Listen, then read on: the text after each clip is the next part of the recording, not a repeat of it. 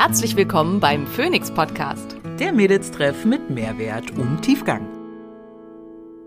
Ich bin Dr. Simone Koch und hier, um außerhalb meiner ärztlichen Tätigkeit möglichst vielen Menschen Wissen zu Gesundheit und Wohlbefinden nahezubringen. Ich bin Maria Schalow und ich übersetze das Nerdige für den Normalo und bin meines Zeichens CEO der unqualifizierten Kommentare.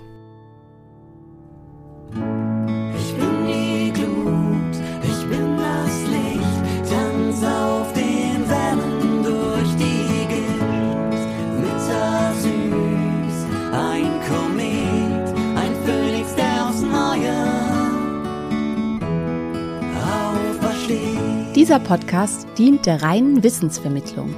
Es werden Angebote gemacht, wie du Dinge umsetzen kannst, um dein Leben zu etwas mehr Energie zu führen. Es wird jedoch kein Behandlungsverhältnis geschlossen. Hallo ihr Lieben, da sind wir wieder zu einer weiteren Folge vom Phoenix Podcast. Ähm, Maria, schön, dass du da bist. Was hast du heute Nacht geträumt oder was war das letzte, was du geträumt hast, an das du dich erinnern kannst? Oh, gemeine Frage. äh, ich, ich muss dazu sagen, ich bin kein Mensch, der träumt. Und wenn, dann immer nur morgens, weißt du, wenn man schon einmal wach war und äh, irgendwie doch noch mal wegschlummern kann. Und dann träume ich so weirden Kram, den ich auch danach, ich mir nicht immer sofort merke. Das letzte, woran ich mich erinnere, ist, dass ich irgendwas, ich wurde irgendwo, bin irgendwo lang gerannt und dann waren da so Menschen, von denen ich dachte, ich, aber ich habe dann die Gesichter nicht mehr gesehen, so als ich wieder wach war und äh, bin irgendwie in einem Garten gelandet dann am Ende. Also richtig komisch und jetzt müsste man wahrscheinlich so ein Buch rausholen. um zu wissen. Ja, ja, genau. Das war nämlich irgendwie, ich war äh, Anfang der Woche ein bisschen angeschlagen und habe halt rumgeschlafen, wie man das dann so macht, wenn man angeschlagen ist. Deswegen kann ich mich da tatsächlich noch dran erinnern. Was das Beste ist, wenn man angeschlagen ist. Ja, tatsächlich. Aber äh, so ansonsten äh, geht mir das nicht so. Aber äh, Ja. wie sieht's bei dir aus? Ähm, oh, was ist das letzte, woran ich mich erinnern kann? Ähm, ich, ich habe jetzt heute Nacht habe ich, glaube ich, kann ich mich nicht erinnern an Träume.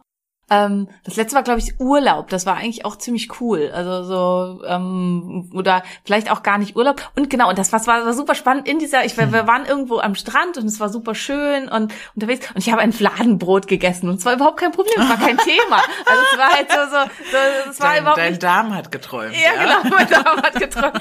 Also es war gar nicht so, dass irgendwie ähm, ich im Traum darüber nachgedacht habe, dass ich das eigentlich nicht essen darf oder irgendwas, sondern es war einfach irgendwie möglich. Ähm, ja, also ihr merkt schon, ich habe äh, weirde Wunschträume. Nee, das ist absolut nachvollziehbar. Einmal wieder richtig Gluten essen, ohne davon irgendwie Probleme zu haben. Davon träumt Simone. Ja. Ähm, das witzig zu deiner Frage oder zu dem, was du gesagt hast. Tatsächlich träumen wir alle immer, jede Nacht, also auch in größeren Mengen.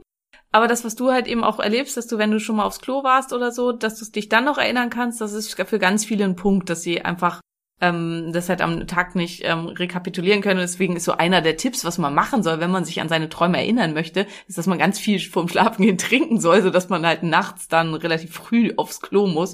Kann ich nicht empfehlen, weil es natürlich die Tiefe und Qualität des Schlafs massiv beeinträchtigt.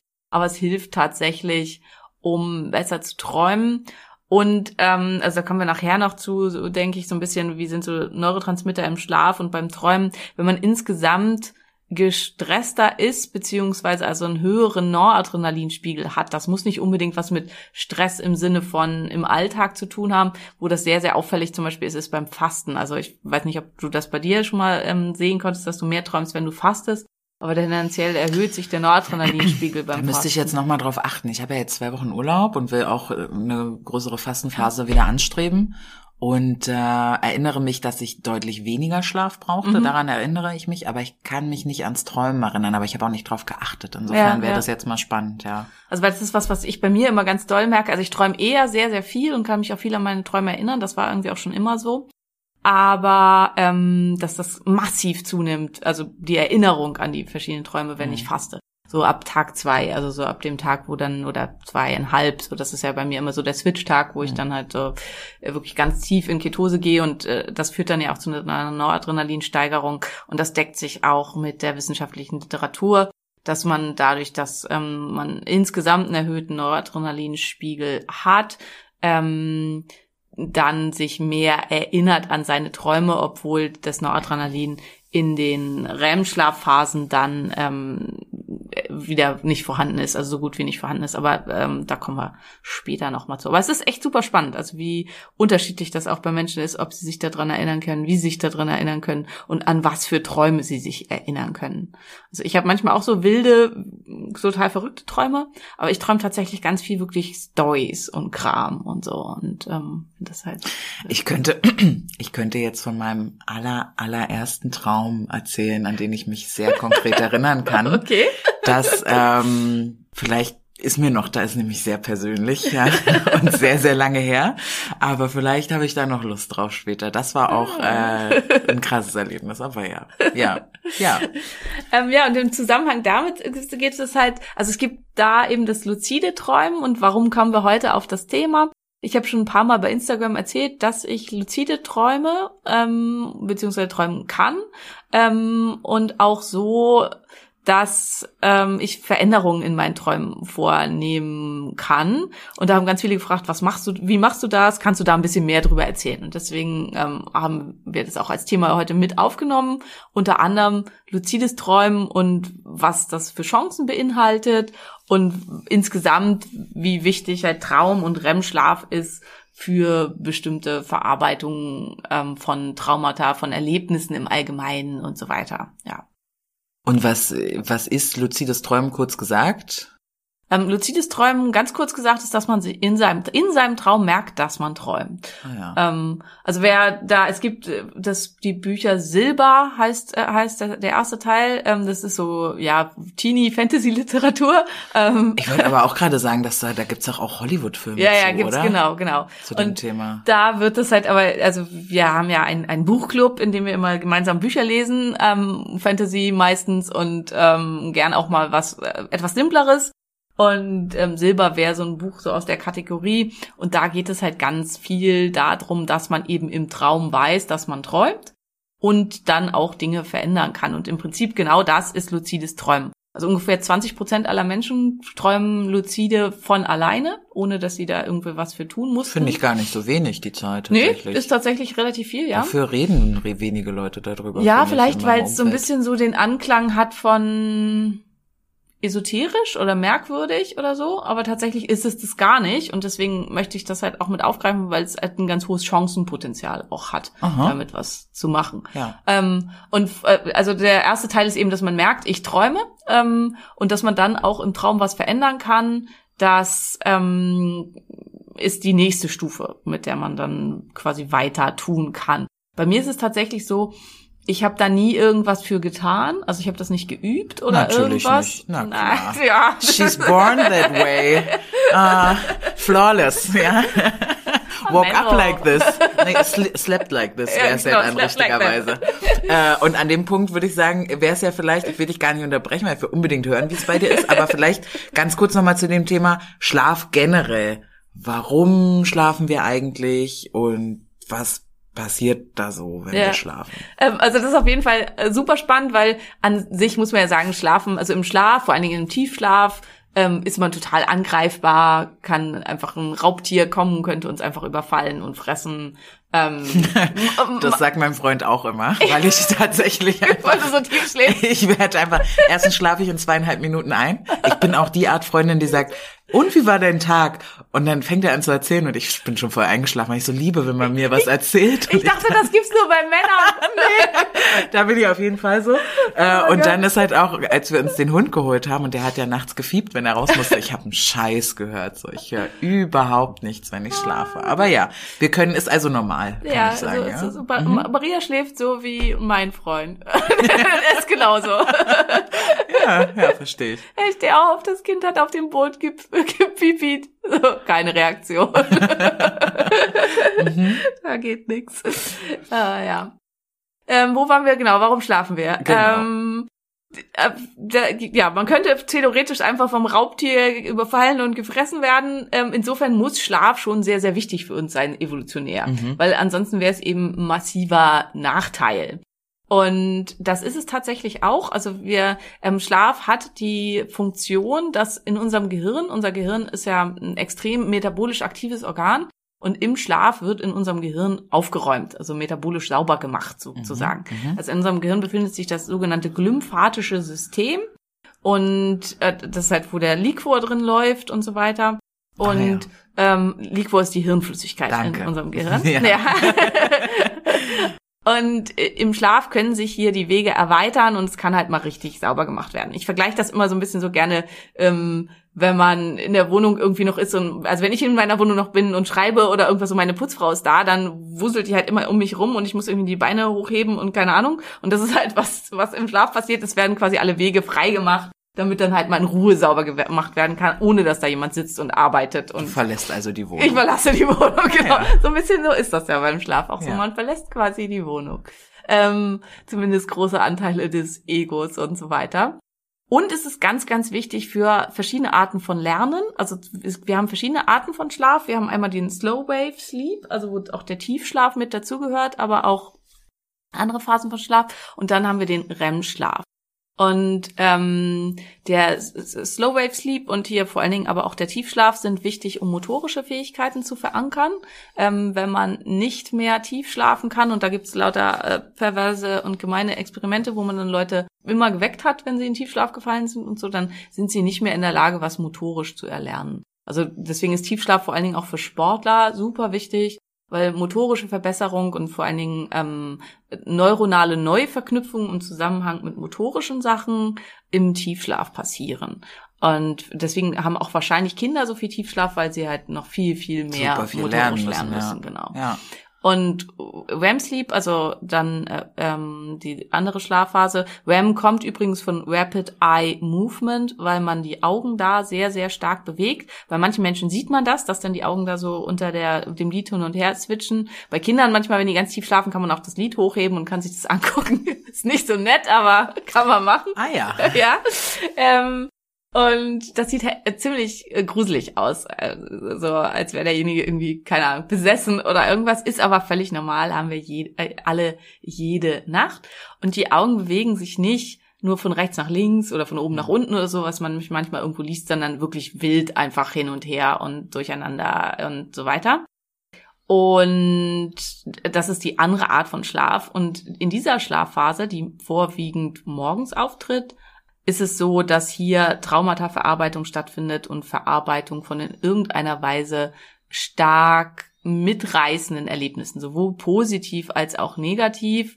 Ähm, das findet im REM-Schlaf statt. Und zum Beispiel posttraumatische Belastungsstörungen zeichnen sich dadurch aus, dass die nicht mehr gut in der Lage sind, REM-Schlaf zu haben. Also die haben ja meistens schwere Schlafstörungen und haben nur noch ganz, ganz wenig bis gar keinen REM-Schlaf. Und das scheint mit einer der Gründe zu sein, warum manche Menschen eine posttraumatische Belastungsstörung entwickeln nach einem Trauma und andere nicht. Ähm, wie gut das funktioniert, dass diese Traumata im REM-Schlaf verarbeitet werden können. Also Mhm. das spielt da eine ganz, ganz, ganz große Rolle. Ich habe zu dem Tiefschlaf gerade noch eine Frage, weil ich habe ähm, eine Zeit lang mal, ähm, als ich noch alleine gelebt und geschlafen habe, dementsprechend, weil ich dann alleine geschlafen habe, habe ich gerne ähm, mir mal nachts was an, angehört, was laufen lassen, Mhm. weil ich mal gehört Mhm. habe, dass äh, man, dann, man dann lernen kann, äh, sozusagen. Ist das Hat's funktioniert? mh, bei mir jetzt nicht? Nein, also leider nein. Es wäre super genial, wenn das funktionieren würde. Also es ist tatsächlich so, dass es dann, wenn wir im Tiefschlaf irgendwas hören, irgendwo verankert wird.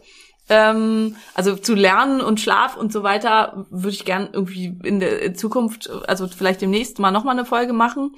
Ähm, aber wir sind nicht in der Lage, dann im Wachzustand darauf zuzugreifen. Also das äh, funktioniert halt leider nicht. Und ähm, man, was man machen kann, äh, wie gesagt, da kommen wir vielleicht nochmal wann anders zu, ist aber, dass man zum, während man lernt, also tagsüber, während du das lernst, dass du dabei was laufen lässt, also zum Beispiel, was weiß ich, eine kleine Nachtmusik von Mozart oder irgendwie sowas, und das dann im Tiefschlaf wieder laufen lässt. Und das führt tatsächlich dazu, ähm, dass das, was man lernen wollte, tiefer und besser verankert wird. Und ähm, Mhm. dass das, der Lerneffekt deutlich besser ist, als wenn man das nicht macht. Aber ich denke, das greifen wir nochmal an einer anderen Stelle auf. Aber es ist tatsächlich super spannend. Ich habe es als Thema aufgeschrieben, das nehmen wir dann mit. Okay, also es gibt Tiefschlaf, es gibt REM-Schlaf. Im Tiefschlaf verankern sich motorische Fähigkeiten. Ja, wobei ähm, Tiefschlaf, also wir sagen immer Tiefschlaf, also es gibt Non-REM-Sleep, also die Slow-Wave-Phasen und es gibt REM-Sleep. Und ähm, zu den Non-REM-Sleep-Phasen, äh, also nicht, nicht REM-Schlaf, gehört halt auch der Tiefschlaf. Aber es ist nicht nur Ah ja. Tiefschlaf. Ah ja, okay. Gut. Und aber was passiert im Tiefschlaf ist, motorische Fähigkeiten verankern sich und im REM-Schlaf, also diese Rapid Eye Movement Geschichte, da können unter anderem Traumata und äh, verarbeitet Genau, werden genau. und sowas. Mhm. Und ähm, es ist nicht nur motorisch, also motorisch ist ganz, ganz wichtig, aber vor allen Dingen eben auch, also alle Art von Lernen, also Ah, ja. von Neuran, neu, neuer Neuroplastizität. Dafür ist der Non-REM-Sleep super wichtig. Mhm. Ähm, motorische Sachen, da ist das besonders auffällig. Mhm. Also da spielt das eine ganz, ganz, ganz, ganz große Rolle. Mhm. Genau. Mhm. Ähm, ja. Und die Schlafphasen unterscheiden sich so ein bisschen darin, was da passiert, also welche, welche Neurotransmitter wann ausgeschüttet werden.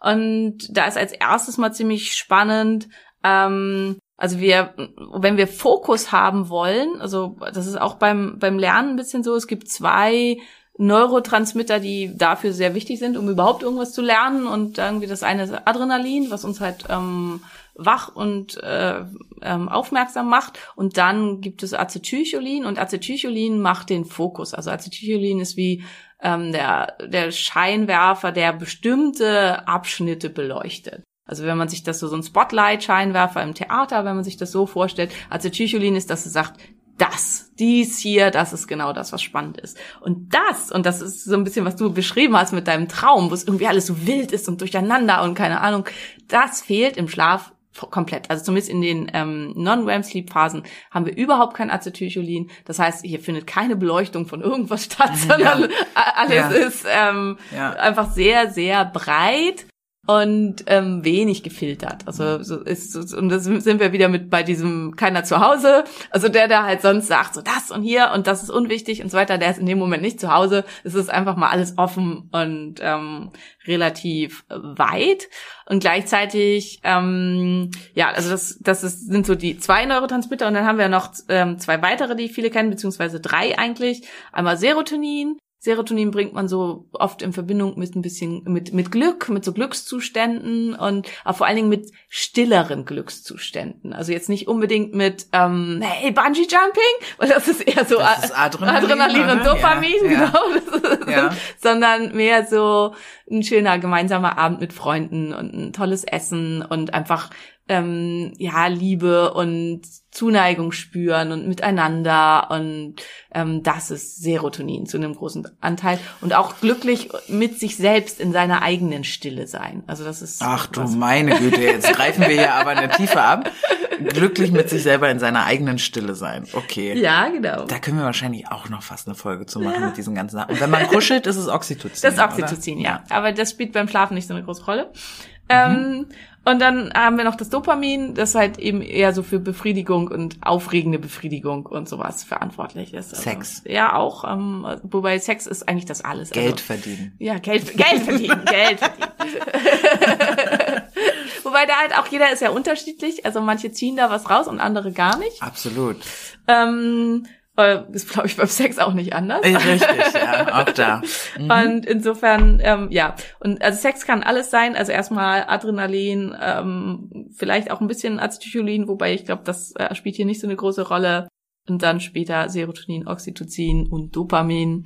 Also die, ähm, ja, aber wir schweifen ab, wir wollten ja über Schlaf reden. Wir machen also auch noch eine Folge über ähm, Sexualität und die Entwicklung von Hormonstadien. Ja, definitiv, da noch einiges. Ja, also, ähm, welche Neurotransmitter sind wann aktiv? Ähm, Ganz kurz, Ja. äh, ich wollte es die ganze Zeit schon fragen, aber Neurotransmitter ist sozusagen, ist dieser Botenstoff, ist das richtig? Genau, genau. Ja, ähm, Neurotransmitter, also deswegen ist da auch Adrenalin ist das gleiche wie Epinephrin und wird oft miteinander verwandt äh, angewendet und Epinephrin ist eigentlich die Bezeichnung für Adrenalin im Gehirn, also wenn es als Neurotransmitter benutzt wird. Und Neurotransmitter machen, also Hormone machen quasi Botschaft, Übermittelung übers Blut. Also daher kommt auch der Name. Ähm, Das heißt, ähm, in der, im Gehirn wird zum Beispiel ein Stoff ausgeschüttet und wird dann weitergeleitet irgendwo an die Gefäße oder so im Körper oder an die Niere oder irgendwo hin und das machen halt eben Hormone. Und Neurotransmitter machen, machen eine direkte Kommunikation im Nervensystem untereinander. Mhm. Im Prinzip ist es auch eine hormonelle Wirkung und zum Teil sind es auch die gleichen Stoffe, wie eben zum Beispiel Adrenalin, was ähm, sowohl als Hormon wirkt, als auch direkt als Neurotransmitter. Und dann ist es aber Epinephrin. Genau, dann ja, dann ist es Epinephrin. Im Prinzip wird's aber inzwischen äh, in beide Richtungen äquivalent zueinander benutzt. Nur vielleicht auch ganz spannend, dass das das gleiche ist. Also Adrenalin und Epinephrin sind das gleiche, genauso wie Noradrenalin und Norepinephrin. Also das sind genau die gleichen Stoffe, die als Neurotransmitter mit äh, im Nervensystem auch agieren. Und was in dem Zusammenhang vielleicht auch ganz spannend ist, was da im Gehirn abgeht, das lässt sich peripher, also peripher heißt immer später irgendwo sonst wo im Körper, nicht messen. Also wenn ich wissen wollen würde, was passiert da im Gehirn, dann müsste ich demjenigen, während er schläft, quasi eine Kanüle ins äh, Rückenmark jagen und dann da Hirnflüssigkeit abzapfen und dann gucken, wie sind da gerade die Spiegel. Würde man natürlich auf gar keinen Fall machen hat man schon zum Teil gemacht bei Primaten, dass man denen halt einen Dauerzugang zum Liquor gelegt hat und dann in jedem Zustand da was untersuchen konnte. Also das, daher wissen wir da einiges drüber. Aber was viele dann halt eben machen, dass sie Adrenalin, Noradrenalin, sowas, Serotonin im Urin messen, das macht nur eine ganz, ganz, ganz geringe Aussage darüber, was so im Gehirn passiert und ähm, ist deswegen nicht nützlich, um das entsprechend rauszukriegen. Das vielleicht noch mal kurz dazu zu sagen, weil ich ganz oft, äh, wenn ich was über Neuro Neurotransmitter erzähle, so Nachrichten kriege, bei mir war im Urintest war zu wenig Adrenalin, was mache ich jetzt da und so weiter. Das äh, macht überhaupt keine Aussage darüber, was in deinem Gehirn passiert, ähm, weil wir das einfach nicht messen können und weil ähm, das sehr, sehr schnell und akut im Gehirn passiert, ohne dass wir das später irgendwo im Körper abbilden können. Ja. Ich frage mich dann immer, wie kann dann sowas eine Diagnos ein diagnostisches Verfahren sein? Warum das das überhaupt gibt als Ja. diagnostisches Verfahren? Ja, das ist eine gute Frage. Also es gibt halt viele Tests, die so mäßig sinnig sind. Ähm, in Bezug auf das, also es kann halt schon ein Hinweiszeichen geben bei bestimmten Sachen und man muss halt auch sagen, Serotonin wird ja zu einem ganz, ganz großen Teil vom, vom Darm gebildet ähm, und spielt dann halt auch mit eine Rolle im Gehirn und das kann ich halt schon auch im Urin nachmessen und kann hier halt vor allen Dingen auch nachmessen, wenn es hier irgendwelche Störungen gibt. Das Serotonin wirkt dann aber vor allen Dingen auch im Darm. Also es hat ganz, ganz starke Auswirkungen auch mit auf den Darm. Und insofern macht es diagnostisch da schon Sinn. Ähm, was ich eben nicht verwechseln darf, ist die Wirkung, die das im Körper sonst überall irgendwo hat und die Wirkung, die es im Gehirn hat. Und das ist was, was halt oft verwechselt wird. Also dass da Rückschlüsse gezogen werden aus dem, was man im Urin messen konnte auf das, was im Gehirn passiert ist. Und das ist halt einfach, äh, darf man nicht machen, genau. Okay. Okay, verstehe. Ähm, wie ist das jetzt? Haben wir alle Neurotransmitter, die wichtig sind, einmal angesprochen? Ja, ich glaube schon. Okay, super. Dann erzähl doch mal, wie ist es mit denen in den Schlafphasen? Was machen die da so? Ja, also das ist besonders äh, spannend, ist eben, wie gesagt, Acetylcholin ist weitestgehend abwesend. Ähm, Adrenalin ist am, tatsächlich in den Tiefschlafphasen, äh, beziehungsweise ich sage immer wieder, Tiefschlaf ist halt nicht korrekt, in den Slow-Wave-Phasen, Non-REM-Sleep-Phasen anwesend, ähm, was interessant ist, ähm, also in geringer Menge, weil man ja irgendwie Adrenalin nicht mit äh, tiefem Schlaf und ähm, erholsamem Schlaf in Verbindung bringt. Aber es ist hier auch noch mit drin. Und Serotonin ähm, haben wir im Schlaf insgesamt recht viel und es ist zunehmend über die Nacht und wird zum Morgen hin immer mehr.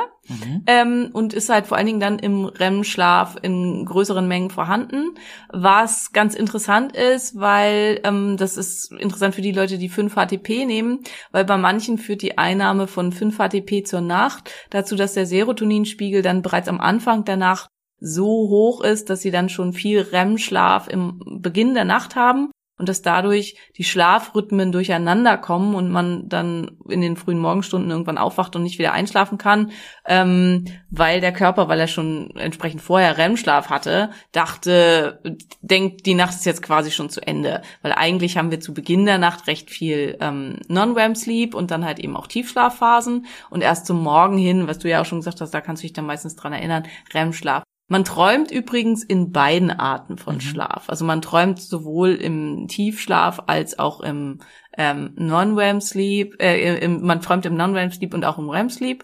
aber die, der Schlaf äh, und die, die, die Träume, vor allen Dingen im REM Sleep, haben eine besondere Qualität, die mit den Neurotransmittern zu tun haben, weil nämlich im REM-Schlaf fehlt ähm, auch Adrenalin nahezu vollständig was dazu führt, dass wir im REM-Schlaf im Prinzip keine Angst empfinden können. Also im, so diese Träume, also Albträume, alle Arten von Albträumen, deswegen treten Albträume meistens auch recht früh in der Nacht auf. Ähm, also wenn zum Beispiel meine Kinder irgendwie nachts einen Albtraum haben und zu mir kommen, das ist meistens dann so irgendwann zwischen zwölf und drei, also relativ früh in der Nacht. Und auch diese Träume, wo man dann ja, keine Ahnung, wo man nackt ist und alle gucken einen an oder wo man sich nicht bewegen kann. Also es sind ja so klassische Albträume, die treten vor allen Dingen im Nicht-REM-Schlaf auf. Ähm, was allerdings auch passieren kann, ist, dass man was geträumt hat im REM-Schlaf, was beängstigend wäre einen da aber dann eigentlich nicht beängstigt, aber in dem Moment, in dem man erwacht, kommen die Neurotransmitter, die eben für Angst und Furcht und ähm, dieses Empfinden zuständig sind, in voller Wucht zurück. Mhm. Und dann kann es halt eben sein, dass einen das quasi im Erwachen mit voller Wucht trifft. Da muss ich an so witzige Videos denken, die ich äh, kürzlich viel auf TikTok gesehen habe, wo äh, Typen ihre Freundin nachahmen, wie die wach werden und geträumt haben, dass er fremd geht. Ah. Und dann werden die wach und sind sauer. Ja, ja. ja so und, und, und fühlen richtig diese Wut, weil er fremdgegangen ist im Traum. Und äh, eigentlich ist ja nichts passiert, Ja, aber ja. es fühlt sich halt wirklich so an. Und ich kenne das tatsächlich auch, dass ich wach werde und dann habe ich auf einmal ein krasses Mhm. Gefühl gehabt von, äh, ne, irgendwas hatte auch irgendwas mit Jan zu tun, keine Mhm. Ahnung was genau. Äh, und brauchte einen Moment, da runterzukommen, um zu raffen, ich hier ist Mhm. war nicht überhaupt, echt, genau, ja. es ist überhaupt nichts Ja, passiert. ja. So beruhige dich bitte. Ja, das kann ich auch. Und also bei meiner Schwester ist das sehr ausgeprägt. Die ist dann manchmal noch recht lange sauer. ähm, und ähm, ja, also ich kann das, glaube ich, sehr schnell äh, irgendwie unterscheiden. Aber dass man mit diesem Gefühl aufwacht, dass man irgendwie denkt, äh, dass man auf jemanden wütend ist oder so oder auch traurig ist oder so, das kennen, glaube ich, ganz, ganz viele. Und das ist eben dieses, weil beim Aufwachen diese ganzen ja, Gefühle, die damit einhergehen sollten, plötzlich dann ähm, in den Wachzustand kommen. Und das kann dann auch sehr intensiv sein, ähm, kann aber langfristig eben auch eine, ein Werkzeug sein, um eine Verarbeitung zu erreichen. Also man träumt was, was einem potenziell eben Angst machen würde und lernt es damit anders zu verknüpfen, so dass man diese Angst dann vielleicht im Wachzustand auch besser loslassen kann und da besser mit zurechtkommen kann. Und ähm, ja, und das ist halt so dieses Spannende, weil, äh, also kommen wir wieder ein bisschen zurück zum luziden Träumen. Dadurch, dass man im REM-Schlafzustand eigentlich keine Furcht und keine Angst empfindet, äh, gibt es hier dann die Möglichkeit, also insgesamt findet, das hatten wir ja schon gesagt, da die Traumata-Verarbeitung statt und die Verarbeitung von emotional mitnehmenden Erlebnissen, sag ich mal. Es kann halt auch ja positiv sein, auf der positiven Seite. Aber wenn man in der Lage ist, lucide zu träumen, dann kann man eben sich auch spezielle Sachen raussuchen und die geschehen lassen und die so zu seinen Gunsten zu äh, verändern, dass man ähm, dieses Trauma dann entsprechend los wird. Also dass man eine neue Verknüpfung macht von Sachen miteinander, von Emotionen zu ähm, Ereignissen oder die emotionale Verknüpfung einfach löst. Und was man leider nicht, nämlich nicht machen kann, ist Dinge zu vergessen. Also, weiß was ich, wenn jetzt der Partner einen betrogen hat, vergessen wird man das leider nicht. Aber was man lösen kann, ist die emotionale Verknüpfung damit. Also, dass man, wenn man an den Typen denkt, da sofort dran denken muss und überhaupt und dann von da an an alle Männer und dann ähm, Ja, irgendwie okay. überhaupt keine Bindung mehr eingehen kann und so weiter. Und diese emotionale Verknüpfung an den Menschen selbst und dann vielleicht an Männer im Allgemeinen und keine Ahnung, die kann man lösen und kann dadurch quasi das Trauma dann weitestgehend auch auflösen. Und hier können ähm, kann ist Träumen super wichtig, also REM-Schlaf ist super wichtig. Ähm, das ist ganz spannend, weil im Zusammenhang also Antidepressiva können REM-Schlaf unterdrücken.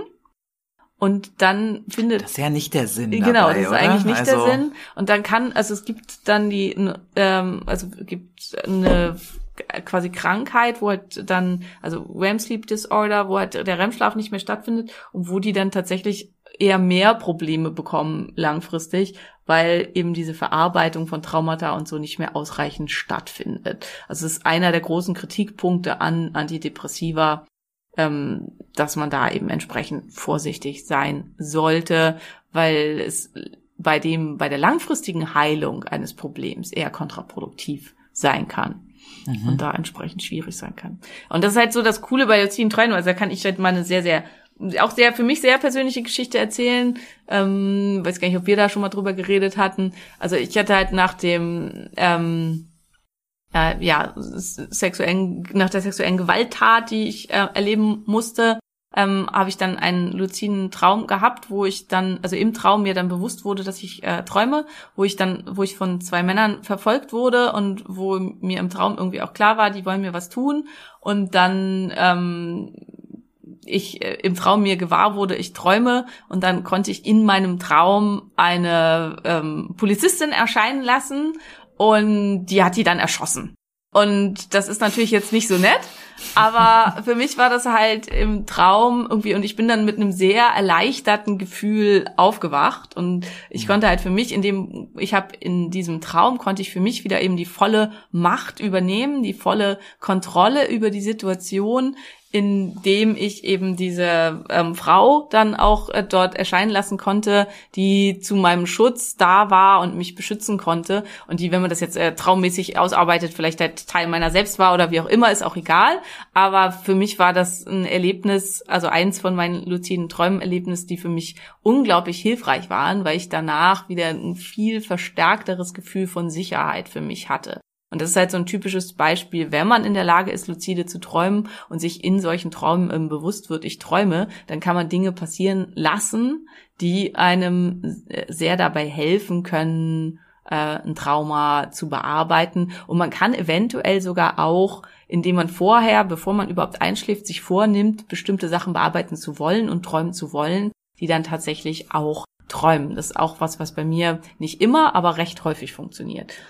Und jetzt ist es ja aber schon einen Schritt weiter. Was ich kann das ja jetzt nicht. Angenommen, ich hätte ein Traumata, wie würde das dann jetzt schulmedizinisch aktuell behandelt werden und wie hängt das zusammen? Ähm, ja, also normalerweise im Augenblick behandelt man ja noch viel mit ähm, Gesprächstherapien, wenn man das dann behandelt und dann ähm, mit sehr speziellen Traumatherapien. Aber da muss ich jetzt sagen, das ist halt nicht mein Metier, da möchte ich mich auch überhaupt nicht einmischen, also von psychiatrisch-psychotherapeutischer Seite was super, super hilfreich ist, was jetzt in Deutschland zunehmend auch im Kommen ist, was man aus der Literatur und den, der Forschung aus den 70er Jahren weiß, bei der Traumaverarbeitung und bei Verhinderung oder auch Behandlung von posttraumatischen Belastungsstörungen, ist der Einsatz von Psychedelika, ähm, hier vor allen Dingen ähm, MDMA, was bei ähm, Kriegsveteranen ähm, eingesetzt wurde, zum Teil in den USA und jetzt wieder viel eingesetzt wird in Studien, ähm, sehr, sehr erfolgreich und ähm, zum anderen Ketamin. Ähm, Ketamin ist in diesem Zusammenhang tatsächlich auch in Deutschland schon wieder im Einsatz, wieder zugelassen in Praxen, die ganz, ganz speziell dafür ausgearbeitet, äh, äh, ausgebildet wurden, ähm, weil ähm, beide Stoffe ähnlich wie im REM-Schlaf, äh, also einen ähnlichen Neurotransmitterzustand auslösen wie im REM-Schlaf, wo man keine Furcht und keine Angst empfinden kann und dadurch dann mit einem super erfahrenen Therapeuten in der Gesprächstherapie über dieses Trauma, das Trauma tatsächlich gelöst werden kann. Weil halt vorher durch die massive emotionale Verknüpfung mit der Situation das immer wieder genauso hochkommt und dann das drüber sprechen eventuell halt auch überhaupt nichts bringt und in dem Moment, in dem man es dann eben durcharbeitet und auch mental und bildlich durcharbeitet, ohne dass die Emotion entsprechend dazu hochkommen kann, kann diese Verknüpfung gelöst werden. Und ähm, da haben, also gibt es wahnsinnig gute Ergebnisse in Studien. Wie gesagt, außerhalb von Studien noch nicht zugelassen. Ähm, Ketamin jetzt ja, ähm, aber eben nur in ganz, ganz, ganz speziellen Praxen. Ähm, ja, es ist auf jeden Fall ein super, super spannendes Thema. Im Rahmen von Träumen und luziden Träumen hat man aber die Möglichkeit, völlig ohne den Einsatz irgendwelcher Substanzen das halt ähnlich zu machen. Mhm. Ähm, und von daher sehr, sehr spannend. Ja, also was könntest du machen, wenn du sagst, ich würde gerne luzide träumen, ähm, ist, dass man sich vorher vornimmt, äh, dass man sich etwas überlegt, also zum Beispiel ähm, was, was in einem Traum eher selten vorkommt, dass man zum Beispiel einen pinken Elefanten oder irgendwie sowas, ein pinkes Kuscheltier oder so, und dass du dir vornimmst, wenn ich das sehe, dann weiß ich, es ist ein Traum und dass man sich das halt immer wieder so auch visualisiert vorm Schlafen und dass wenn man dann diesen pinken Elefanten im Traum sieht, dass du dann weißt, ich träume. Hm. Und dass du dann in dem Moment eventuell dann eben auch zunehmend, also das muss man quasi üben, also desto häufiger man das macht, desto besser funktioniert das, dann auch auf das Geschehen im Traum ähm, Eingriff nehmen kannst. Es gibt ähm, Geräte, also so ja, Ding, so Masken, Brillen, die man sich aufsetzen kann, die bestimmte Lichtmuster und so dann erzeugen, die wohl dafür sorgen, dass man dann merkt, dass man träumt, also dass man luzide träumen kann. Aber das ist was habe ich selber noch nicht ausprobiert, habe ich auch keine Erfahrung mit, auch keine Ahnung von, aber ich habe das gehört, dass es sowas geben soll, wo Hm. man dann halt eben feststellt, ähm, es äh, ist luzides Träumen und man kann da tatsächlich dann auch was machen. Ähm, ich glaube, was viel einfach ist, ist dieses Üben. Also was, glaube ich, bei mir mit dazu beigetragen hat, ist, dass meine Mutter immer gesagt hat, Träumen ist quasi kostenloses Kino für uns. Also weil ich habe ja schon als Kind Schlafstörungen gehabt, ich wollte immer nicht schlafen. Und dann hat sie halt gesagt, Simone, ähm, entspann dich doch und nimm das als was ganz Positives. Du kannst dir da dein eigenes Kino machen und so. Und dass ich mir und überleg dir doch schon vorher, bevor du einschläfst, was du gerne träumen möchtest. Und das habe ich dann halt auch immer gemacht, dass ich mir so Filme für mich selber überlegt habe. Ich war auch eine sehr lebhafte und sehr bildliche Fantasie und dann quasi aus diesen Bildern in den Traum reingeglitten bin und dann sehr früh einfach dann auch schon wusste, ich träume jetzt und dann Veränderungen durchführen konnte. Und ich glaube, dass es halt daher kommt. Also, dass meine Mutter ganz unbewusst und ohne das irgendwie gewollt zu haben, mir das schon ganz früh beigebracht hat, ähm, diese Sachen zu durchleben und zu machen. Ja. Okay, das heißt, ich, ich träume aktuell, würde ich sagen, also ich kann mich schwer erinnern an Träume. Und trotzdem würdest du sagen, wäre ein Einstieg über dieses, ich nehme mir vor, den Elefanten zu sehen, hilfreich. Ja, also wenn man nicht träumt, ist halt dieses, ähm, dass man direkt, also was du schon gesagt hast, dass man es im Laufe des Tages vergisst, dass man erstmal anfängt, ein Traumtagebuch zu führen, dass man immer sofort, wenn man morgens aufwacht, erstmal aufschreibt, was habe ich geträumt, wenn man sich noch an irgendwas erinnert. Und schon in dem Moment, in dem du dir vornimmst, dich ab jetzt auch an deine Träume erinnern zu können, wird wahrscheinlich die Rate, dass du dich erinnerst, massiv zunehmen. Weil wir vergessen, dass wir überhaupt geträumt haben innerhalb von wenigen Minuten nach dem Erwachen, außer es ist was ganz, ganz ähm, für, einen, für einen selber stark vorherrschendes oder man hat eben sehr hohes Bewusstsein und eine hohe Aufmerksamkeit fürs Träumen an sich. Und wenn du das regelmäßig machst, dann wirst du dich wahrscheinlich dann auch im Laufe des Tages häufiger mal an Träume erinnern, an die du dich morgens nicht mehr erinnert hast. Also wo dann halt neu was dazukommt und du dann merkst so, hey, ja, stimmt, da war was. Und das kann man dann auch wieder mit eintragen. Und es ist tatsächlich, also wie bei so vielem, was, was man üben muss. Also das ist wirklich ein, ein Übungsprozess. Es gibt Zustände, in denen man nicht träumt und das könnte bei dir halt auch eine Rolle spielen, wie zum Beispiel B-Vitaminmängel. Also B6-Mängel, B12-Mängel, sowas können zum ähm, Traumverlust führen, also dass man nicht mehr träumt oder sich zumindest vor allen Dingen überhaupt nicht mehr an seine Träume erinnern kann. Ähm, das ist was, wo man dann zuerst rangehen kann, dass man halt diese Mängel auffüllt. Und dann sind es halt eben solche Techniken, ähm, die man erlernen kann, um damit ranzugehen. Und dann ähm, ja, um dann entsprechend auch das für sich nutzen zu können, um Dinge bearbeiten zu können auf eine sehr, sehr positive Art und Weise und ähm, sehr spannende Art und Weise. Ja, ich direkt Lust, dass wir wieder Blut abnehmen. ja, ich habe ja B12 äh, eine ganze Zeit lang selbst gespritzt. Das war auch ein, also sich selber eine Spritze in den Bauch zu jagen, ist wirklich eine Überwindung für nicht medizinische Menschen. Ähm, und bei mir hat das dann ja aber dazu geführt, dass ich, glaube ich, übertrieben habe oder zu oft oder wir haben es nicht mehr nachgemessen. Ich kam nicht vorbei, glaube ich, weil ich dann unfassbar Pickel auf dem Rücken bekommen habe. Ja, haben tatsächlich, also diesen Mechanismus gibt es bei relativ vielen Leuten, dass es dann meistens halt, wenn der B12-Spiegel aufgefüllt ist, recht hoch ist und es gibt bestimmte Bakterien, die reagieren auf B12 Ja. und wenn die dann das in großen Mengen kriegen, dann vermeiern die sich da und dann kriegt man dann fiese Pickel. Das ist, scheint eine genetische Prädisposition zu sein, weil ich habe ein paar Geschwisterpaare, die das halt jeweils dann auch haben. Und dann muss man weniger nehmen und muss so diesen Sweet Spot finden, wo man noch so viel nimmt, dass man gut versorgt ist und aber nicht so viel, dass man Pickel kriegt. Ich habe halt noch locker 90 Ampullen Vitamin B12 im Kühlschrank. Ja, du kannst ja auch mal wieder so einmal im Monat oder so, das oder alle zwei Monate. Sollte ich da das so machen, ne? finden. Ja. Ja, das ist dann auf jeden Fall ähm, bei mir ja ein Thema, weil B12, glaube ich, gar nicht nachweisbar Ja, war ja, mir. B12 war super niedrig. Wobei fürs Träumen ist B6 so der, was ganz, ganz, ganz wichtig ist. Und das Ähm, war okay. Das war ganz okay, genau. Okay. Muss man da entsprechend nachgucken.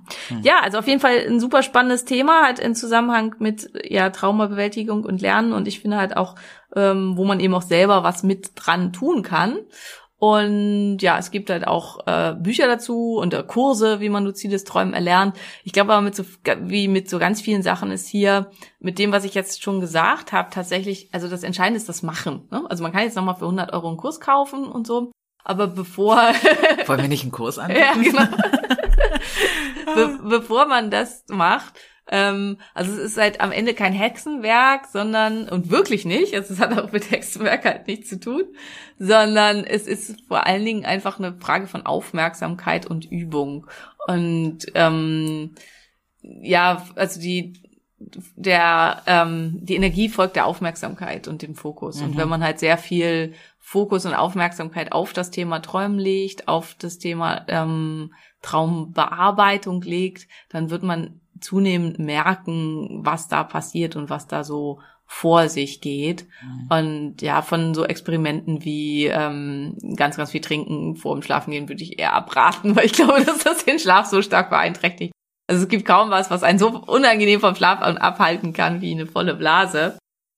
Auch das kann man tatsächlich üben, aber ähm, ich weiß nur immer beim Segeln, die ersten zwei, drei Nächte war es ganz, ganz schrecklich, weil ich gehe nämlich normalerweise, das ist so ein, ja, einfach auch eine Angewohnheit, ne? Immer kurz bevor ich dann jetzt wirklich schlafen will und wirklich einschlafen will, gehe ich nochmal aufs Klo. Jan auch. Geht mir das auf den Sack, ne? Ich lieg schon auf, ich hab, ich schlafe schon, ne? So auf seiner Brust, wir kuscheln, so diese Position, ne? Wenn du diese Schlafposition gef äh, gefunden hast und nichts drückt, nichts schläft dir ein, du liegst perfekt weich, du bist so und dann steht er auf, weil er pinkeln muss. Ja. Ich denke mir, was ist denn Ich los? denke, so wird Julian auch gehen. Ich Ah. bin ganz genauso. Ist schon alles gemütlich und bequem und so. Und dann denke ich, ja, jetzt ist der Moment, wo ich quasi einschlafen möchte und dann gehe ich nochmal aufs Klo. Na, dann ist der Moment, wo ich jetzt nochmal aufstehe. Genau. Und Aha. ähm, ja, und beim Segeln ist es ja so, du liegst da in deiner ultra engen Kajüte über diese zwei Zentimeter Platz und neben dir sind zwei Zentimeter Platz und sonst gar nichts. Ähm, es gibt kein Klo und äh, insgesamt und da dann sich da rauszuwühlen und aufzustehen, dann in der, wenn du am, im Hafen bist, in der Marina bis sonst wohin zu laufen, um da dann irgendwie auf die Toilette zu gehen äh, oder irgendwo heimlich ins Wasser zu pinkeln. Ähm, äh, äh, oder ähm, wenn du halt auf der See draußen bist, dann ins Klüvernetz zu klettern, um dann da ins Meer pinkeln zu können. Tatsächlich was, was man halt so, wenn man keine Bordtoilette hat, macht beim Segeln. Ähm, Riesenaufwand, hat man ja überhaupt keine Lust zu.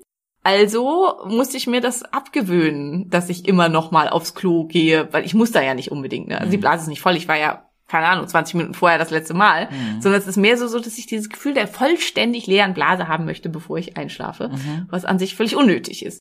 Und das habe ich dann da gelernt, das kann man sich auch abgewöhnen, aber es dauert halt drei, vier, fünf Tage, bis man sich das abgewöhnt hat.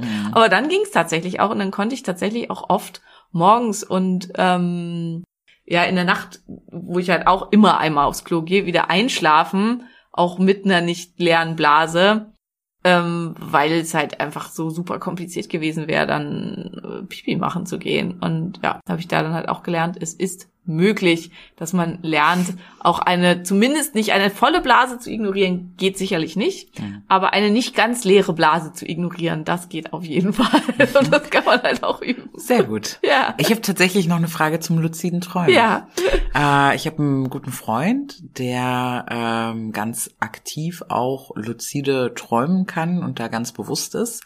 Und mir von einer Episode, ich erzähle sie jetzt mal, ich habe es gar nicht abgesprochen. Sorry, wenn du das hörst. Ähm, Es weiß ja keiner, wer du bist. es weiß ja keiner, wer du bist. ähm, es sei denn, du hast es vielen Leuten erzählt. Äh, da, Und dann selber schuld. und da ähm, hat er davon berichtet, dass, wenn ich das richtig wiedergeben kann, er ähm, geschlafen hat und er saß in seinem Traum und hat sich selbst beim Arbeiten zugeschaut. Hm. So. Und da stellt sich mir die Frage, kann man produktiv sein beim luziden Träumen? Also es ist auch ein Mensch, der von sich selber sagt, der ist in Gesprächen und im Kopf hat er weitere Gespräche mit sich. Ja, also klingt eh schon sehr außergewöhnlich, aber gibt das, äh, gibt, gibt es das, dass ich produktiv sein Ja. kann im luziden? Ja. Ach, Ja. krass. Ähm, und zwar auch wirklich so, also durch diese unterschiedlichen Neurotransmitterverknüpfung kann man dann im Traum Sachen oft bearbeiten und vor allen Dingen Lösungen erarbeiten, auf die man im Wachzustand nicht kommt. Und das ist halt auch eines, also ähm, für mich war halt, weil ich da auch so ein intensives Erlebnis hatte, für diese Folge Traumabearbeitung sehr wichtig, aber tatsächlich ist das auch eines der Dinge, ähm, also Lösungsbearbeitung und Lösungsfindung ist auch einer der ganz, ganz großen Vorteile von luziden Träumen. Und ganz viele von den ganz großen Denkern, also die halt auch krasse Sachen erfunden und gefunden haben, waren eigentlich auch alles luzide Träumer. Also die halt auch darüber berichtet haben, luzide zu träumen und oft im Traum auf solche Lösungen zu kommen und so. Weil unser Gehirn halt in andere Neurotransmitterzustände geht, wo wir auf Kapazitäten unseres Gedächtnisses und unser ähm, äh, ja, Verknüpfungen zugreifen können, auf die wir im Wachzustand nicht zugreifen können. Mhm. Und das ist halt auch zu deiner Frage am Anfang, wenn man halt irgendwie was im Traum äh, oder im Schlaf halt nebenher hört, man kann halt im Wachzustand nicht drauf zugreifen. Also könnte es halt im Schlafen, aber im Schlafen wirst du keine Klau- Klausur schreiben können. Mhm. Und deswegen nützt es nicht so viel. Mhm. Ähm, ja, eventuell, das wäre spannend, das weiß, da weiß ich aber nichts drüber, wenn man sich selbst in einen Alpha-Zustand im Wachen bringen könnte und dann noch schreiben könnte, ich weiß nicht, ob das möglich ist, dann könnte man vielleicht auch darauf zugreifen. Aber ähm, Schwierig, schwierig, ja, Mhm. schwierig, definitiv schwierig. Okay. Aber man kann definitiv produktiv sein, vor allen Dingen eben im Sinne von ja Lösungserarbeitung und so. Und es ist ganz oft, also es liest man ja auch ganz oft sowas, ist mir im Traum gekommen. Ja. Und es ist halt genau sowas. Was ist denn mit Hypnosen? Also ist ein Hypno in Hypnose sein? Ich hatte ja vergangenes Jahr eine ganze Zeit lang Hypnosetherapie gemacht, also Mhm. wurde hypnotisiert sozusagen und kann mich da auch ziemlich gut an vieles erinnern. Ich habe halt komplettes Zeitgefühl ähm, verloren in, Mhm. in der Hypnose. Aber ist das so ähnlich? Ist das eine Art luzides Träumen oder? Ähm, nein, also weil das ist eher, dass man da in einen Slow-Wave-Zustand kommt. Also es geht eher in Richtung, wie das halt im, in den Non-REM-Sleep-Phasen ist in der Hypnose. Ähm, aber es ist auf jeden Fall auch so, dass man eben in einen anderen Bewusstseinszustand kommt und dass du deswegen vor allen Dingen auch auf Erinnerungen und so zugreifen kannst, Ganz auf die krass, du im Wachzustand ja. nicht zugreifen Ja. kannst. Also das ist das, was Hypnose ganz viel macht und dass man da eben darüber an Sachen rankommt, an die man sonst nie rangekommen wäre. Genau, ich hatte eine Erinnerung, wo ich vier war ja, oder so, ja, habe ich genau. Also es ist alles da. Das ist halt das, was super spannend ist. Also gerade Menschen, also wenn bestimmte Sachen irgendwie traumatisch für einen belegt waren, dann verliert man oft die gesamte Erinnerung daran, ja, vor allen Dingen aus der Kindheit. Und dieses traumatisch belegt sein muss gar nichts Schlimmes sein. Also zum Beispiel bei meinem Ex-Mann ist das so, er kann sich erst ganz spät, erst so ab seinem siebten, achten Lebensjahr an Sachen erinnern. Und für ihn war das tatsächlich so, also seine Eltern sind mehrmals mit ihm umgezogen und er hat dann halt seinen ganzen Freundeskreis verloren und so. Und diese Umzüge, die waren wahrscheinlich für ihn so traumatisch, dass er diese ganzen Episoden gelöscht hat. Und das hat halt gar nichts damit zu tun, dass er irgendwie eine schwer Traum, also was wir als eine traumatische Kindheit empfunden finden würden, ne? dass er geschlagen wurde oder ähm, irgendwie ein schlechtes Verhältnis zu seinen Eltern hatte oder ihm irgendwas passiert ist oder so, sondern es waren einfach diese mehrmaligen Verluste seines gesamten sozialen Umf Netzwerks außerhalb von seinen Eltern, also es ist zumindest seine Erklärung dafür und seine Erklärung dafür zusammen mit seinem Psychologenfreund, ähm, ähm, dass äh, das für ihn halt einfach gelöscht wurde, weil seine Erinnerung setzt von da an voll und sauber ein, wo er dann dauerhaft in Berlin gelebt hat und ähm, dann keine Veränderung mehr hatte. Und er ist halt auch jemand, der sich extrem dagegen wehrt, irgendwo anders nochmal hinzuziehen.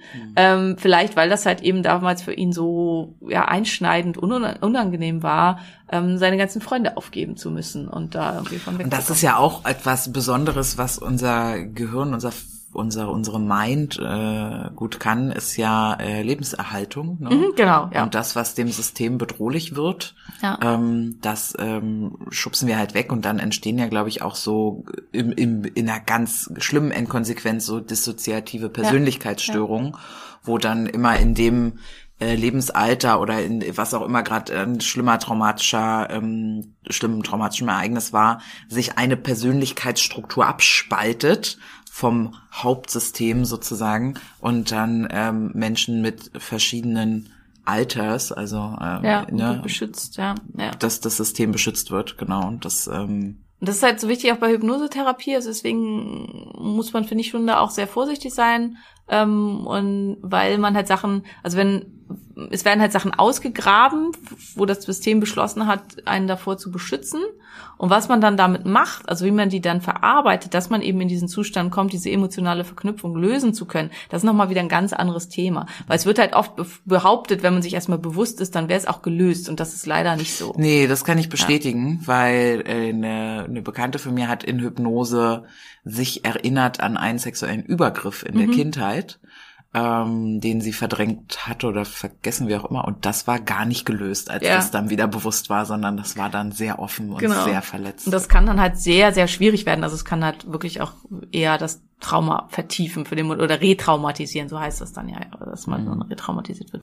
Und das ist eben der große Unterschied eben zum REM-Schlaf, wo und zum luziden Träumen, wo ich äh, im REM-Schlaf, also das ist ja auch wichtig, äh, wie gesagt, man kann halt auch in den anderen Schlafphasen träumen ähm, und hier dann auch äh, sehr unangenehmes Empfinden haben, aber in den Träumen im REM-Schlaf bin ich eben in einem Zustand, wo ich äh, keine Angst empfinde und wo ich eben das emotionale Trauma trennen kann von dem Ereignis. Und ähm, das ist was, was sehr, sehr spannend ist. Ja, und wer in der Lage ist, dann auch vielleicht im luziden Träumen ähm, die Probleme unserer Welt zu retten, auch eine, sehr- zu lösen, meine ich, und dann die Welt zu retten, auch eine sehr, sehr gute Geschichte auf jeden Fall. Ich kann von eben diesem Freund behaupten, dass der da ganz viele Ja. krasse Ideen hat und äh, da auf jeden Fall, also schlaf schön, falls du das hörst, ne? damit das dann äh, auch gut funktioniert. Ja. Ja, super spannend. Also ich habe oft auch tolle Ideen und auch ähm, ja f- für neue Projekte oder so. Und tatsächlich auch also bei mir arbeiten auch viele ja immer meine Patienten sozusagen im Hintergrund, also dass ich das alles so im Kopf habe und ich habe manchmal da halt, dass ich morgens aufwache und dann für jemanden eine Idee habe, was das noch sein könnte oder so, weil ich halt eben auch wahrscheinlich im Schlaf noch viel mehr auf all das, was in meinem Kopf ist, zugreifen kann und dann Puzzle miteinander verknüpfen kann. Und dann halt, äh, ähm, morgens manchmal denke das. Und manchmal schreibe ich dann auch Leuten morgens und sage, hey, könnte das irgendwie für dich ein Punkt sein oder so, wo die Leute wahrscheinlich denken, hä, was geht denn mit ihr? Also, Warum jetzt? Und so. 7.20 7.20 Uhr, genau. Also, Dr. Simone Koch ist sehr fleißig. wer, wer solche Nachrichten kriegt, dann liegt das wahrscheinlich an sowas. Ja. Okay, wenn ich jetzt äh, Bock bekommen habe aufs luzide Träumen, was wäre dann so eine gute äh, Roadmap, die ich ablaufen sollte? Also wir haben jetzt verschiedene Sachen gehört, irgendwie äh, der Vitaminstatus im Blut muss irgendwie stimmen dafür. Dann gibt es Methoden wie, ich denke an den Roselle, also ist mein Bett wichtig, ist die Schlafumgebung wichtig, darf mein Handy neben dem Bett liegen, wie wie wäre da so eine Roadmap? Ja, das wäre jetzt ja alles ähm, nochmal ganz, ganz, ganz intensiv. Wie optimiere ich meine Schlafumgebung und so weiter. Aber ja, also desto besser und tiefer ich schlafe, desto eher komme ich halt auch dahin. Ach so, und das wäre vielleicht noch ganz, ganz wichtig als kurzer Nachsatz. ist ganz, wir kommen überhaupt nur in den REM-Schlaf, wenn wir ausreichend Tiefschlaf hatten. Also viele haben halt das Problem, dass sie überhaupt keinen REM-Schlaf haben oder nur ganz, ganz wenig REM-Schlaf haben. Und das liegt meistens daran, dass insgesamt zu wenig geschlafen wird. Und hier finde ich ja, also die einfachste Möglichkeit rauszufinden, wie viel Schlaf brauche ich eigentlich, ist halt mal sich kleinen Wecker zu stellen und mal zu versuchen. Das habe ich jetzt auch vor. Ich habe das bei Felix Ja. gesehen, hier Felix Ja. Stahl, Ja. ne? Äh, der hat da so eine Story zugemacht und meinte, äh, einfach mal nicht Wecker stellen und gucken, Ja. wie lange wir schlafen. Genau. Das ist bei mir ein bisschen schwer. Ich habe zwei Katzen und einen Hund. Ah, okay. Ähm, aber ja, pro, Versuch macht klug, Ja, ne? ja. die Oma immer gesagt. Ja. Und also ich habe tatsächlich darüber, aber auch dann im Tracking und so für mich eben, äh, hatten wir glaube ich schon mal ein anderes Mal festgestellt, dass ich einfach nicht so viel Schlaf brauche. Ne? Also ich brauche halt, wenn ich gesund bin und alles gut ist, brauche ich so sechseinhalb Stunden. Und daran merke ich aber auch immer, wenn ich nicht so gesund bin, ähm, weil, also wenn mit mir irgendwas ist, dann brauche ich so tendenziell acht. Also dann, wenn ich halt deutlich mehr schlafe, dann heißt das, mein Körper regeneriert und repariert sich. Und was ich halt auch merke, ist, wenn ich extrem viel harten Sport mache, dann brauche ich halt auch mehr Schlaf, Ja. was völlig normal ist. Also Ja. und was halt auch total wichtig und gut ist. Und genau, und da ist halt äh, so erst, also und erst holt sich der Körper, wenn man nicht genug geschlafen hat, holt sich der Körper Tiefschlaf und holt Tiefschlaf nach. Und erst wenn der komplett aufgefüllt ist, dann hat man REM-Schlaf. Kann man nachschlafen? Nein, so nicht, danach. nicht wirklich. Also man kann halt Tiefschlaf quasi nachholen sozusagen, also den auffüllen. Ähm, aber wirklich nachschlafen. Man kann vor allen Dingen kann man überhaupt nicht vorschlafen, also Ja. das geht nicht. Ein bisschen nachschlafen sozusagen kann man schon, aber man kann halt den Schaden nicht komplett wieder reparieren. Aber der Körper gibt sein Bestes, indem er sich dann halt eben so viel Tiefschlaf. Guter Körper. Wirklich, ja, definitiv. Sehr guter Körper. Äh, und ähm, also mein Kumpel Tim vom ähm, Think Flow Grow Podcast, ähm, der ähm, hatte auch ganz lange das Problem, dass er halt immer fast gar keinen REM-Schlaf ha- hatte und dass er dann dachte, das liegt irgendwie an irgendwelchen Nährstoffen oder irgendwas und so. Und da haben wir dann auch rausgefunden, nachdem ich halt meine Schlafkapitel für mein Buch geschrieben habe, also fürs Anti-Entzündungsprogramm, dass ähm, ich gesagt habe, versuch doch mal einfach so lange zu schlafen, wie es irgendwie geht und dass er dann festgestellt hat, vielleicht auch einfach durch seine hohen sportlichen Belastungen, vielleicht aber auch durch sein Alter. Männer müssen zwischen 25 und 30 brauchen deutlich mehr Schlaf als in allen anderen erwachsenen Schlafphasen. Ähm, ist auch nur bei Männern so. Und dass er tatsächlich so zehn Stunden Schlaf pro Nacht wirklich braucht und dann halt das Verhältnis zwischen REM-Schlaf und Tiefschlaf gleich ist. Und dass eben, wenn er weniger als das schläft, er einfach viel zu wenig REM-Schlaf hat, weil er eben insgesamt zu wenig Schlaf bekommt. Und das ist bei mir halt, bei mir ist das Verhältnis von REM-Schlaf zu Tiefschlafstunden nach sechseinhalb Stunden gleich und liegt halt so in etwa beides bei 20 Prozent und das ist halt das völlig Normale. Und das ist für mich, aus dem, was ich so ausgearbeitet habe, einer der besten Marker zu gucken, schläft man ausreichend, sind die Anteile von REM-Schlaf und Tiefschlaf in etwa gleich. Also hat man ungefähr gleich viel REM-Schlaf und Tiefschlaf. Ja, Klingt ja dann fast danach, als könnte man da noch mal eine Folge zu machen. ja, ne? definitiv. Also über Schlaf kann man noch jede Menge machen. Da werden wir mit Sicherheit auch noch mal zu, was zu machen. Aber ich glaube, zu diesem Thema haben wir jetzt ähm, ausreichend und abschließend und genug erzählt. Ähm, außer du hast noch irgendwas zu ergänzen. Nee, ich guck gerade in meine Fitbit-App, äh, guck gerade meinen Schlaf an, ob mein äh, REM und Tief na nicht so richtig. Na, gleich. nicht wirklich, sagen wir mal. Weil ich dachte nämlich gerade, ich, ich hatte das einmal und das könnte ich abschließend dazu noch beitragen, als ich gefastet habe, acht Ja. Tage, ne, Wasser, Wasserfasten, acht Tage. Da habe ich das das erste Mal in meinem Leben gehabt, dass ich wach geworden bin und energetisch war. Mhm. Ich habe das Problem wirklich irgendwie schon immer, dass ich wach werde und ich bin so super sleepy und manchmal sogar noch, manchmal sitze ich schon im Auto und bin noch wie betrunken müde, so, ne, und bin Mhm. Haben aber schon viele. ne? locker schon 40 Minuten oder eine Stunde wach, bis ich im Auto Ja. sitze und zur Arbeit fahre oder so. Und ähm, da eben durchs Fasten ich das erste Mal gespürt habe, wie das sein kann, wenn der Wecker klingelt und du bist so, wuh, Wecker aus, rausgeschwungen aus dem Bett, der Tag kann starten. What the fuck? So, ich kann das auf jeden Fall auch, ne? Und da merke ich, habe ich ein großes Bedürfnis danach, das irgendwie regelmäßiger in meinen Alltag zu bekommen und da ähm, Schläfst du wahrscheinlich zu wenig. schlafe ich äh, zu wenig tatsächlich, ja. Und ich glaube auch ähm, wahrscheinlich diese ganzen hormonellen Disbalancen auch in klar, meinem die tragen Körper, alle dazu bei. Ja, die, definitiv. die das halt machen, ne? Aber das erste ist echt halt er- erstmal für sich rauszufinden, also und das ist, äh, habe ich einfach auch mit meinen Patienten und so so rausgekriegt, wie viel brauche ich halt wirklich und dass die, dieser Marker REM-Schlaf, Tiefschlaf gleich viel, dass das wirklich ein total guter Marker ist und die Fitbit ermittelt zum Beispiel zum echt gute Daten. Also ich habe auch, ich habe ja den Ura, ähm, der halt extrem gute Daten ermittelt, was wir auch gegengeprüft haben gegen Schlaflabor-Equipment und ich habe jetzt halt mit meiner Apple Watch gegengeprüft. Die Apple Watch misst ganz viel Unsinn und habe aber auch mit der Fitbit gegengeprüft und der Ura und die Fitbit ermitteln fast genau die gleichen Daten und sind halt sehr gut und sehr ähnlich. Also hier habe ich mal 10 Stunden und 14 Minuten geschlafen und da hatte ich REM und Tief gleich. Ja, ja, das spricht dafür, dass du leider zehn Stunden Schlaf brauchst. Okay, das Und funktioniert ja, ja das, überhaupt genau, nicht. das ist halt das Problem, das dann in seinen Alltag unterzubringen. Das ist halt oft einfach das Problem, ne? Also das, ähm, manche brauchen zehn Stunden und manche sechs. Unser Alltag ist aber eben so ausgelegt, dass, also das, und das ist ja immer diese, man soll acht Stunden schlafen. Das ist halt totaler Blödsinn. Also die wenigsten Menschen müssen wirklich exakt acht Stunden schlafen und dass man eben gucken kann, wo da drumrum. Aber das noch so als kleiner Hint irgendwie hinten dran. Ja, und das wäre irgendwie so das Erste, dass man ausreichend Schlaf kriegt und dann als weitere Roadmap erstmal Aufmerksamkeit für Schlaf, für Träume zu ermitteln, dass man da, dass man sich das aufschreibt, dass man Schlaftagebuch führt, dass man das auch tagsüber immer mal wieder dahin zurückkehrt und daran denkt. Ähm, dass man dann so Übungen macht, wie ich will heute Nacht im Traum einen rosa Elefanten sehen oder eine äh, rote Sonne oder einen gelben Apfel oder irgendwelche Dinge, die halt total ungewöhnlich sind. Also wo halt irgendwie klar ist, okay, das ist ja, ähm, also das ist zumindest das, was man so üben soll, also was man überall in der Literatur Dr. findet. Simone Koch Gluten essen sehen. Genau. und ähm, wenn man das geschafft hat, dann und erstmal weiß, dass man überhaupt träumt, dann gibt's eben die nächsten Sachen, wo man dann gucken kann, ähm, was kann ich dann damit machen. Ja, und dann gibt's halt für viele irgendwie so wiederkehrende Träume, wo man dann Entscheidungen treffen darf und so, die sehr unterschiedlich sein können.